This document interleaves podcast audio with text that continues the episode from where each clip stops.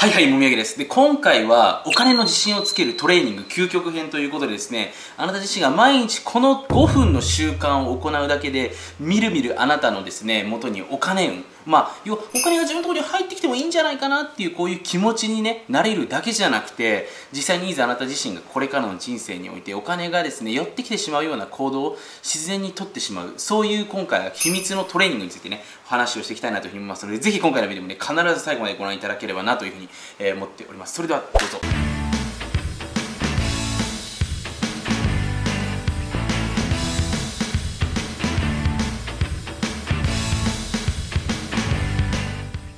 はいはい。ということでですね、えー、今回お金に対しての自信をつけるトレーニングということでね、実際に僕自身が行ってきたトレーニング、そして僕だけじゃなくて、実はね、えー、世の中でこのお金を持っている人たち、まあ、お金を持っていてもですね、悩んでいる人たちってたくさんいますから、まあ、お金と適切な距離感で、お金に対して悩みがない人たちの、えー、まあ、ルーティンというかですね、その人たちが行っていたトレーニングということでね、え、なかなか学校とか会社で教えてくれないような、そういう秘密のトレーニングを今回ご紹介させていただければなというふうに思っております。で、まあ、前提としてね、この僕たち日本に生まれてね、えー、まあ、僕も含めてなんですけれども日本では不思議なんですけれども国語算数理科社会、えー、まあ、いろんな勉強されますけれども肝心なですねお金に対する授業がないんですよね。でもちろんねお金っていうものがいつ生まれましたみたいなねちょっとお金の歴史みたいな部分ってね、まあ、俯瞰死刑あの、まあ、今お金っていうのはですね、まあ、位置づけとしては俯瞰紙幣というふうに言われているね、えー、まあ、位置づけになっていて、まあ、僕のお金のなんていうかなまあえー、センスを磨くプログラムというところでそのお金の歴史っていうところをですね、まあ、勉強するような、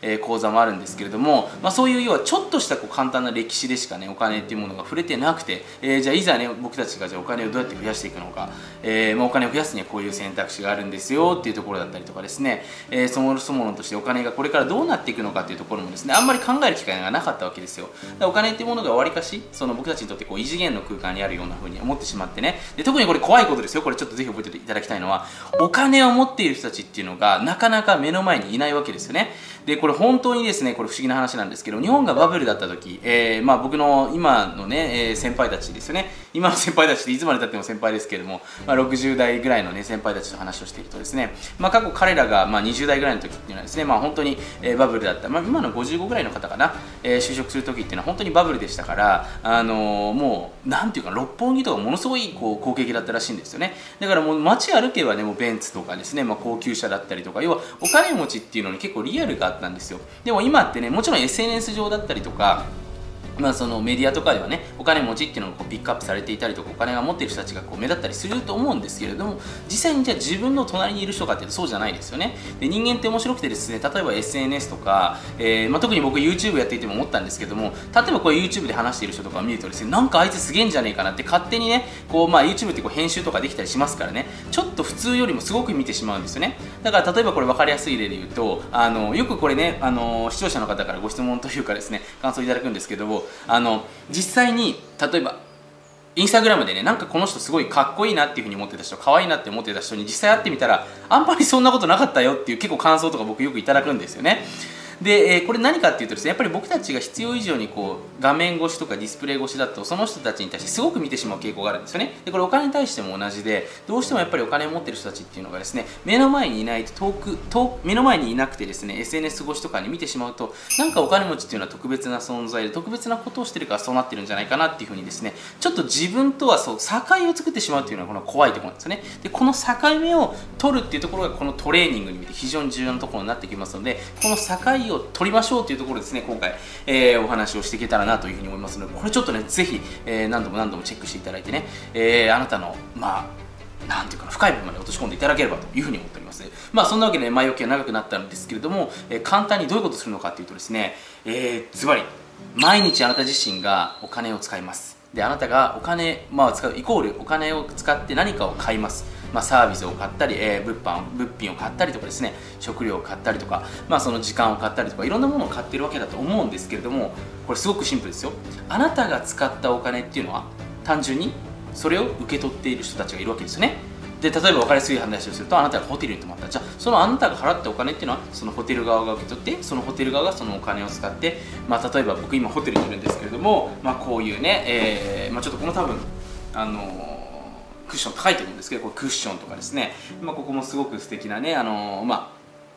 絵があるんですけどこういう絵を買ったりとかですね従業員の人に給料を渡したりとかしてるわけだと思うんですけれどもこういうあなたが使ったお金っていうのでこれポイントですよ。果たしてその人がいくら儲けてるのかなっていうところですね。ちょっとねこれから毎日お金使う時にやっていただきたいんですよ。でこれ簡単に話で、まあ、原価率ともいうふうに言われていますけれども要はねこれ面白い話で例えば僕もねあのー、まあ、これ参考になるか分かんないですけど電池波をですね、えー、99%シールドするパンツっていうのをですねこれ自分で作って売ってるんですよね。でまあ、これ正直言うとですね全然あの儲からへんです。儲からへんですっていうのもおかしいんですけれどもあの1個まあ9000、えー、いくらかっていうのかな？忘れちゃったんですけどもで売っていてですね1本売れても本当に数百円ちょっとしか、えーまあ、僕の要はその売ってる会社には入らないんですよね。で例えば分かりやすい話をすると、えー、例えばですね、あのー、まあまスターバックスさんのコーヒーとかってね、まあ、原価率とかって、まあ、10円とかですね、まあ、5円とかなので、まあ、300何円かのね、えーまあ、コーヒーを飲んだ時に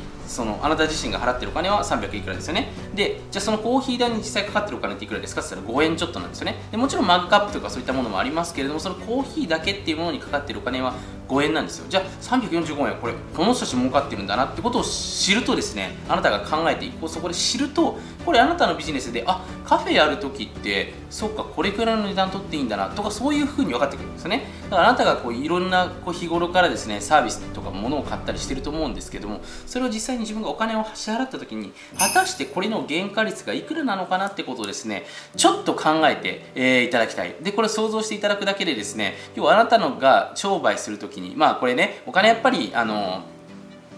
手に入れていく？お金とのやっぱりその悩みを減らしていく時にやっぱり自分で何か商売をしていくっていうところ一番の最短の近道になってくるわけだと思うんですけど、まあ、これは節税スキームも含めてですよ、えー、やっぱりその自分自身の中で日頃からお金を使う時に果たしてこれ例えば僕が今使ってるカメラねこれ買ったけど実際元いくらなのかな？例えば iPhone とかってねいくらぐらいだと思います？iPhone10 万円ぐらいのもの。まあ大体ね iPhone に関してはですね、えー、50%ぐらいなんですね、まあ、中国とかの工場で作っているわけなんですけれども5割ぐらいっていうのがまあ上乗せされて、えー、売られてるわけですよね。でこれして詐欺かというと詐欺じゃないですよね。そこにアップルさんのブランドだったりとか、えー、いろんなまあそのスティーブ・ジョブズさんのマーケティングによってブランディング的な価値によって、えー、成り立ってるわけですよね。例えばさ面白いと例えばさとかしですね、えー、僕たちねその買い物をするときに、まあ、アマゾンとか楽天で買い物をすると思うんですけども例えば同じね、えー、セーターを買うときに、まあ、アマゾンで買うのかあの楽天で買うのかっていうときにアマゾンさんの方がちょっと200円とか300円高かったとしてもアマゾンで買う人結構多い。っていうんですよね。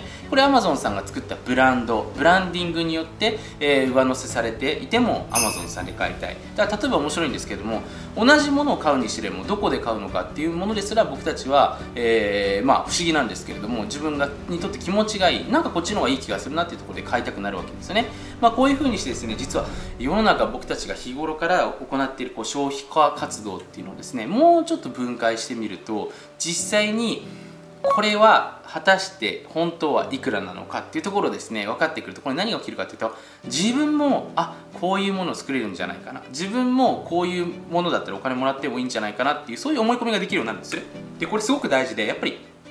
自分が例えばね、えー、お金が欲しいな、まあ、年収1000万ぐらい欲しいな、2000万ぐらい、3000万ぐらい、1億円ぐらい欲しいなっていうふうに、例えばね、思った時に、自分自身がね、その最初それを取ろうとする時に、今もしその収入が目の前になかったら、どうしても程遠いというふうに思ってしまうんですよね。で、そこに、要はその、実際に取っている人たちを見て、で、その人たちがあんまり自分よりもすごくなかったとしますよね。これ結構大事なことなんですけども、そうすると私いけるんじゃないかな。これ、例えばね、これ、すごくゲスな考え方で申し訳ないんですけど、僕自身もね、えー、まあ、一番最初初に彼女がこうできるだろうなって思思い込めた瞬間ですよ。一番最初彼女いない状態でスタートしてるんでね、えー、時にやっぱり思ったのは自分よりもちょっと何て言うのか格好悪いと言ったら変ですけどちょっと男レベルが低いやつがやっぱり彼女できている姿を見てあ俺絶対できるわって。やっぱそういう風に思えるのがこう人間なんですよね。だからお金に対してもですね実はこれゲスな話で申し訳ないんですけれども、えー、ちょっとですね間抜けなというかね抜けているお金持ちの人っていうのをね見るのが結構強力だったりします。でこれはねまたちょっと裏技裏話というか裏技がありますのでね、